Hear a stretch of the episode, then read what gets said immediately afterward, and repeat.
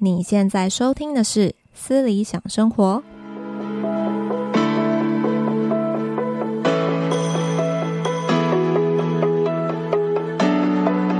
Hello，大家好，今天是六月一号，欢迎大家来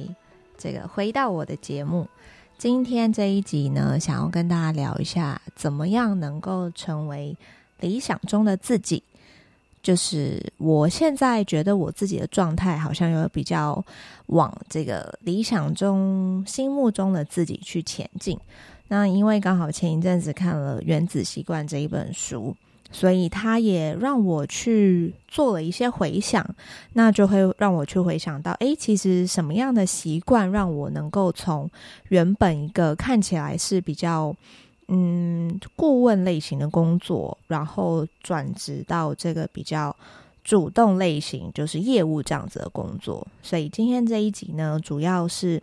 重点呢有三个。第一个就是我自己的这个转职的思考、质押的思考，还有第二个呢，就是我觉得我反思过去我做的对的部分，可能可以让你们有一些呃参考的部分。再第三个就是我看完这本书《原子习惯》，我所做的改变。好，那我们就进到这个正题。首先呢，在做转职的思考，其实因为。我自己回想啦，我当时其实经历第一份工作就是做这个公关会议展览工作的这个专案的执行，所以在那个虽然说短短只有一年左右的时间，但是其实我总共经历了四场的会议活动。那这个活动有大大小小的，小的可能只是一场那种呃记者发表会，它可能就是一天。那大的呢，它其实有一呃其中一个案子，它是一个呃会议，学术国际型的这个学术会议。那我们整个承载的这个会议，包含讲师，然后参与与会者，其实高达我记得有五千人有，所以那时候是哇，整个台北市基本上我们的饭店都包下来了，因为我们要让这些呃 speaker 之外，还有这个与会的这个参加的人也要来跟我们订住宿，所以在经历这样一份蛮真的说是蛮高压的工作。我发现，其实我自己的强项是我喜欢和人家沟通。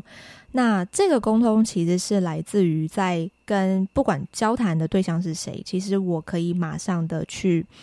抓到他想要讲的重点是什么。其实这个也包含我自己也发现，诶，我的理解能力好像蛮强的。那我也比较不会怕说去问，因为像我自己的习惯就是，当我经验在。跟这个对方，不管是假设，比如说我们其中一个案子是这个要跟医生开会好了，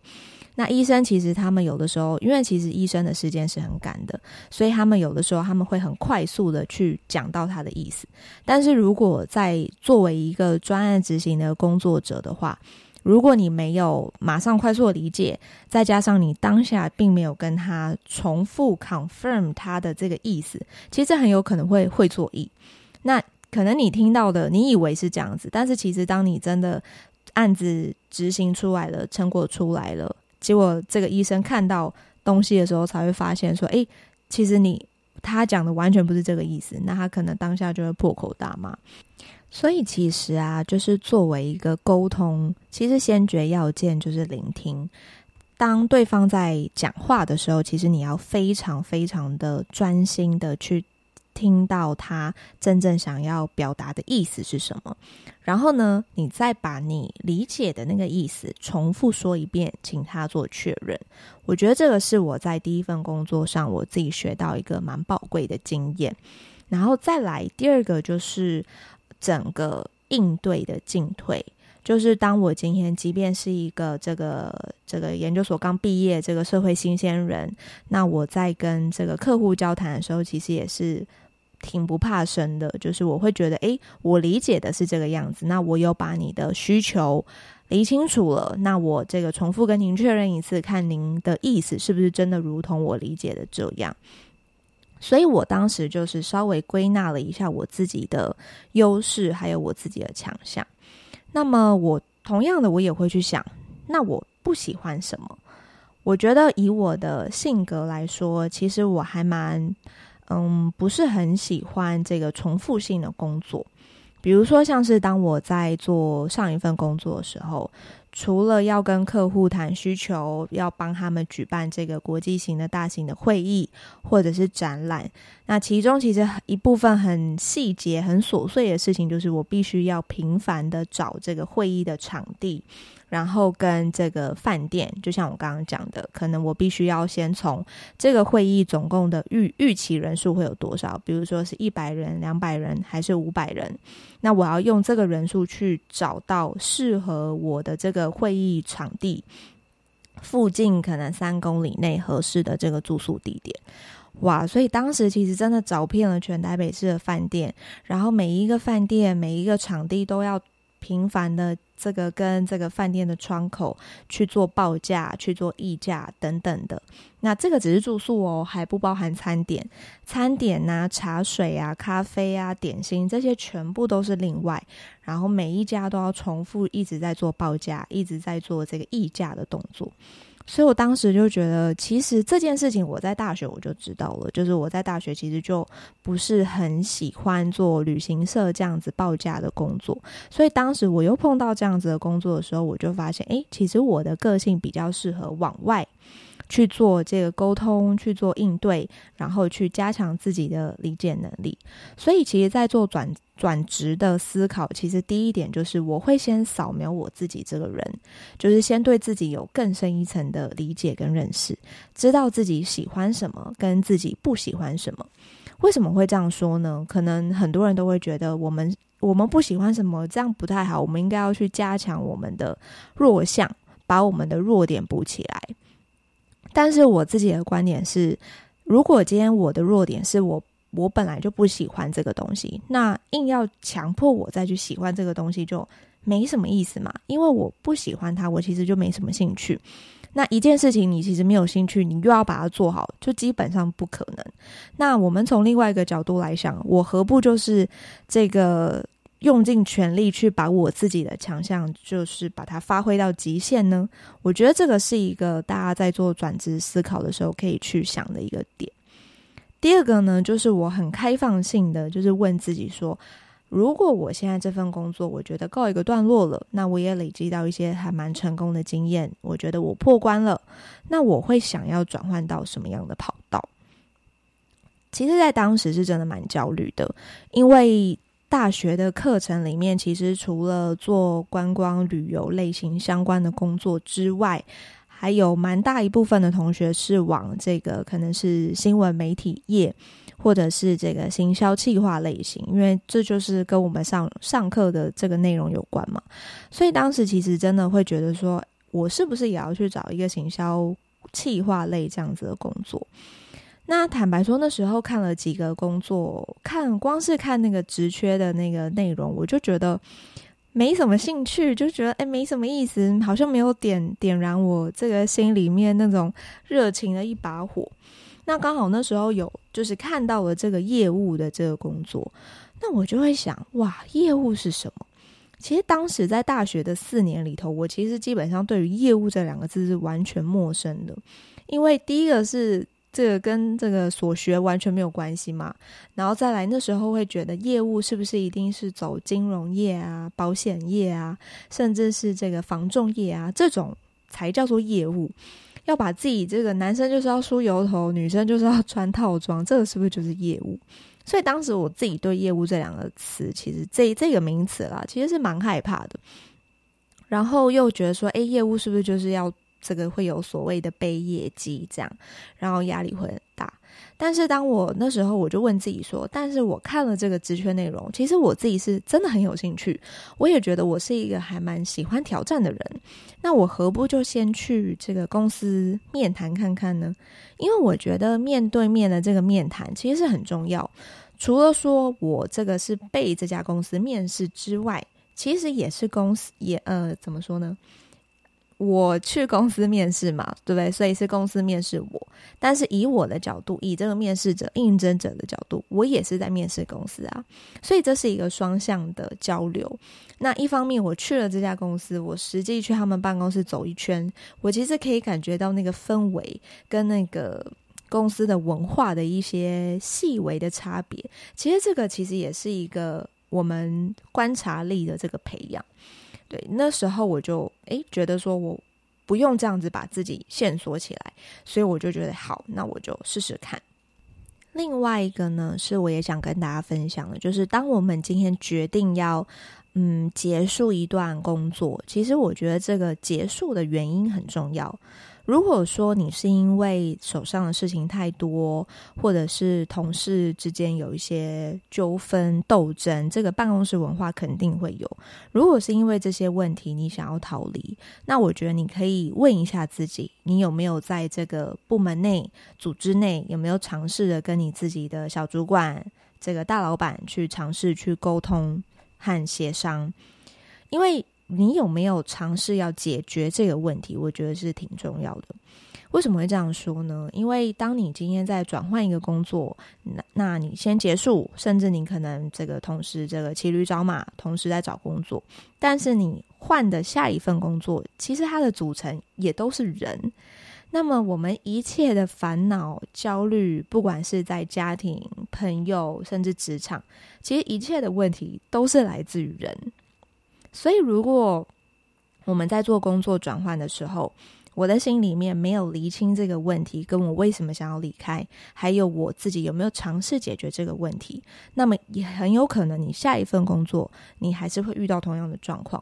那么，当你又是遇到同样的这个人的这个问题的这个状况的话，你可能又会。还是会继续换工作，那久长久下来，其实就会导致你的这个履历会有好多好多份工作，然后每一份工作的这个时间都过短，那这样子在你未来求职上，这个可能就会相相对于比较不利一些，这个是第二点。那么第三点呢？当我确定我自己想要转换的跑道，我列出来可能会有业务相关的工作，可能会有活动类型的工作，可能会有企划类型的工作。列出来之后呢，其实就是要帮自己立下目标。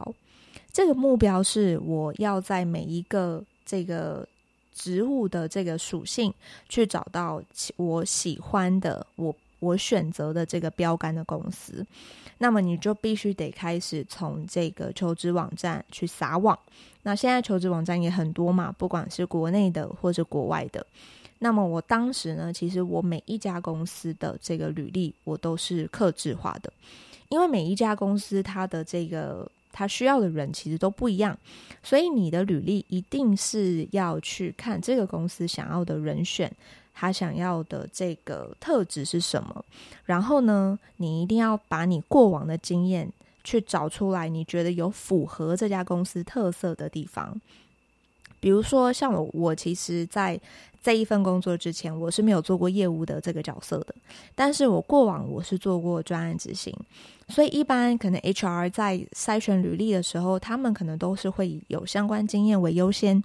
那么我在这个职职务的内容上，title 上，我其实就输人一截了嘛，因为我的这个 title 我没有做过业务。可是呢，我认为我对于我这个客户。我过往的这个执行过会议的客户，我的应对进退，跟整个危机的处理，还有沟通的这个协商的技巧，我是很有自信的。那我也可以举出一些实际处理的案子，我就把它写在我的履历里面。那这个其实就是一个很值得，就是说作为我个人很适合业务这样子一个工作的一个佐证。那么 HR 在筛选的时候，他一定会稍微浏览一下履历嘛？那他可能就会觉得说，诶，这个人选，他虽然呢就是没有做过业务，但是他过往的这几份工作，这个他自己写的这个例子都看起来确实是蛮有作为一个。业务的潜能的，所以他可能就会跟主管去推荐说：“诶，这个人其实可以把他就是列入这个考量。”所以这个就是为什么，其实我自己也看了好多份的履历，其实我也发现，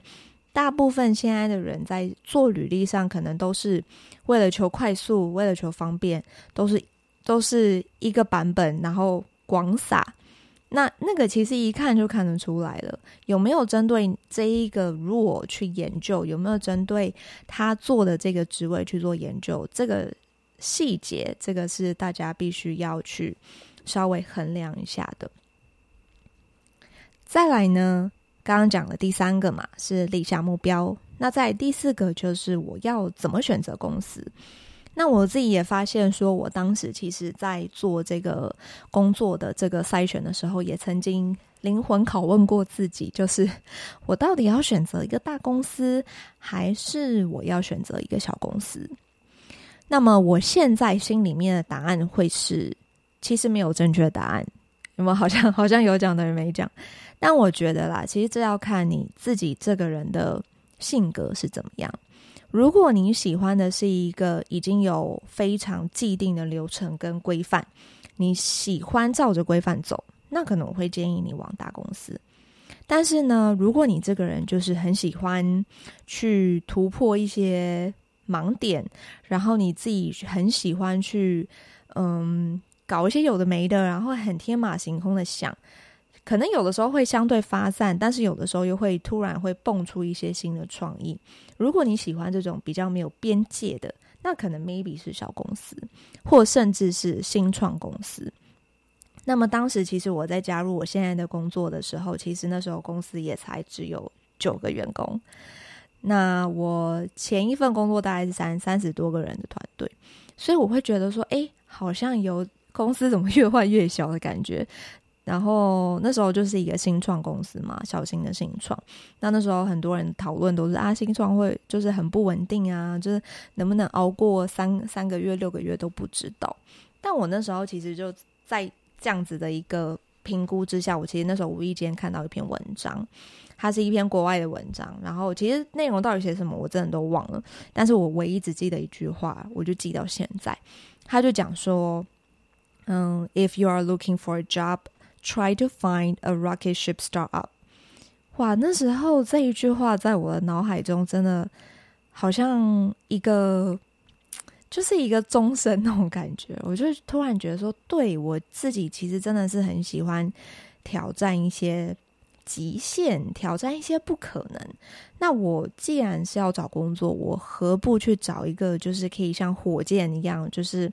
它是一个机会。它可能这个火箭不一定会成功升空嘛，但是它是一个机会。那你何不就是假设有这个机会来的时候，你就把它就是给自己一个挑战的机会。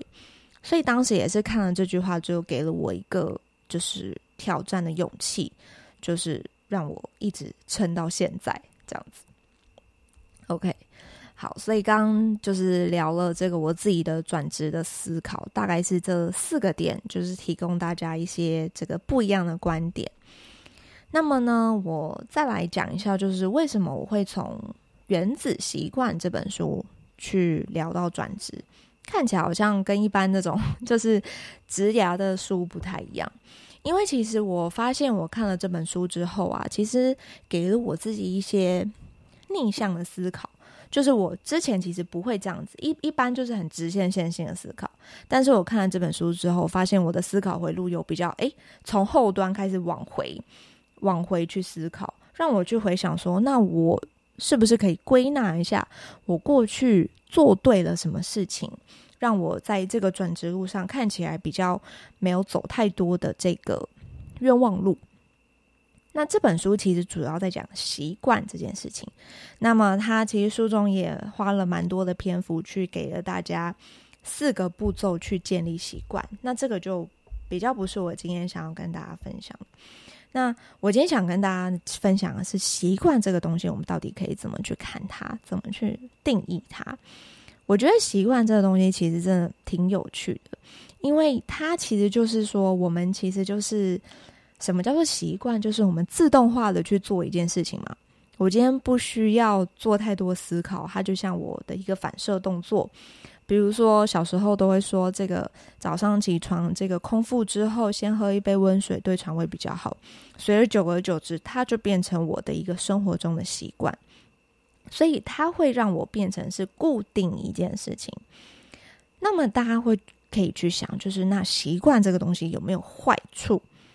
就是它其实，比如说以这个比较这个视觉看得到的，比如说可能抽烟对大家来说就是一个不好、有害这个健康的这个习惯。那么在思想呢，思考上会不会有一些坏处？它所带给我们的坏处，其实就是会让我们，因为我们都是按照固定的方式在思考，所以它就会让我们不知不觉的去僵化在我们过去就有的这个思考的模式里面。所以，其实思考对我们来说也是一种习惯哦。如果我没有这个拥抱接受新知、拥抱接受挑战，那么我可能第一个，我可能不会想要换工作，我可能就会一直在这份工作一直每天日复一日的做下去，因为我习惯它了。或者是说我今天诶，我想换工作，可是因为就我过去的习惯跟我过去的经历。我也不知道我自己可以做什么，我也不知道我自己适合做什么，所以我觉得这个其实是我们现在我们现代人其实大部分的焦虑来源大概都是这样子，因为我们必须得工作嘛，因为我们必须要生活，我们必须要赚钱。那我们当这份工作有一些没有办法满足我们的地方，不管是可能是薪水。的问题，或者是成就感的问题，甚至是这个组内员工分工的问题，这些可能都是会导致我们会想要离开的原因。那我们要怎么去建立一个好的习惯呢？就是我会去想，那我过去做对了什么事情？所以，我其实总结就是，我觉得我过去做对的事情，第一个就是多元的思考，就是我不会觉得说，诶，我是什么科系的学生，我出来就一定只能做什么样的事情。我会，嗯，让自己去尽量的去做最大的尝试跟努力。第二个就是积极的学习。其实这个积极的学习，就是当我今天出了社会，我其实每天都遇到好多不同的人。包含公司里面的人，甚至公司的老板、公司的总经理、主管，还有我对外所看到这些客户，其实我觉得每一个人身上都有他们厉害的地方，所以我就会去记下来。比如说总经理，他这个明明都是在台湾。他其实就是没有出国念过书，可是为什么他英文这么好？我就会去学起来，我就会去嗯记下来，然后想象把自己的未来想象跟他一样，然后尽量的让自己去做最大的努力。就是我会给自己一个感觉，就是说，诶，那既然总经理可以，那我应该也可以。就是我会往这个地方一直让自己尝试的去做最大的。这个努力也好，甚至是最大的学习。那甚至我会直接去问总经理说：“诶，总经理是是不是可以，就是问一下你平常是怎么样去练英文的？我会去知道他的方法，然后把它学起来。我觉得这个是我过去一个蛮好的习惯。那么看完这本书之后呢，我觉得它给了我几个改变。那总结就是可以分成两点。第一个就是我看完这本书，我印象最深刻的就是他提到说，我们人类其实都习惯去高估一个决定性瞬间的重要，但是我们低估了每天做这些小的改善的价值。这句话其实白话讲就是，我们都会去羡慕很有才华的人、很厉害的人，我们觉得他们现在的成就很棒，可是呢，我们却忘记去问说。那请问他到底每天是做了多少的努力，才养成一个现在这样子的成就？那这个每天做了多少努力，其实这个就是习惯嘛。比如说像是《与成功有约》这本书，它里面就是讲七个习惯，包含这个积极主动、以终为始。要事第一，双赢思维等等等等，就这本书其实也是一个板上，就是大家讨论度都很高。然后其实这本书也出版很久，是一本很厉害的书，所以也推荐大家去看。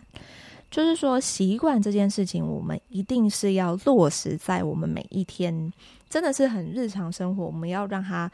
内化成为我们自己的一部分。那我觉得我过去做一个好的习惯，就是我很坚持在学习语言。就是学习英文，我不会觉得说，诶，出社会比较少用，我就放弃。因为像我自己也没有出国留学，那我就会觉得，即便我没有出国留学，我还是一样可以把自己的英文练得非常好。这个是我给我自己的目标嘛，所以我就会去运用各种零碎的时间听一听，然后练口说。其实这些都是我落实在我每天的这个微小的改变。可是它真的让我在重要的场合可以派上用场，这是什么意思呢？就是当我每天在练英文，其实这是我每天微小微小的改变。我可能甚至也不会觉得我自己有多大的进步。但是当如果今天在工作场合上，有一天这个总经理 cue 你说：“诶，Leslie，我们等一下有一个外宾要来这个公司做参观，麻烦你做一个十分钟的这个英文的 presentation。”那如果我平常没有这样子英文的训练，我当下一定挂啦，一定半个字都讲不出来啊。但是我就还蛮从容的啦，就拿出一个我们之前做好的这个 PPT，然后我稍微练一下，诶，这十分钟我就这样子过关了。那这个就是代表我有把握这个机会来临的时刻，也是因为这样子的一个 moment，让公司的高层看见，诶。原来这个 Leslie 英文这么好，那以后如果有其他案子，可能可以交给他负责。其实这个就是我们到底有没有真的去把握机会？很多人其实都会觉得说，诶，自己空有才华，但是都没有机会，在工作上都没有这个升官，都轮不到他，总是找不到自己可以出头的机会，怎么办？但我觉得这个真正的问题，其实是当机会来的时候，你有意识到机会来了吗？甚至是机会来的时候，你真的准备好了吗？这个是第一个，就是跟大家分享，每一天微笑的改变是一件蛮重要的事情。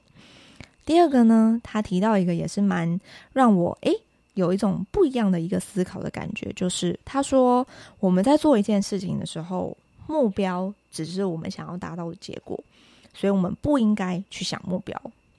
这个就是蛮突破我自己的脑洞。我们不应该想目标，比如说这个教练，身为一个球队的教练，他的目标是要拿到总冠军嘛。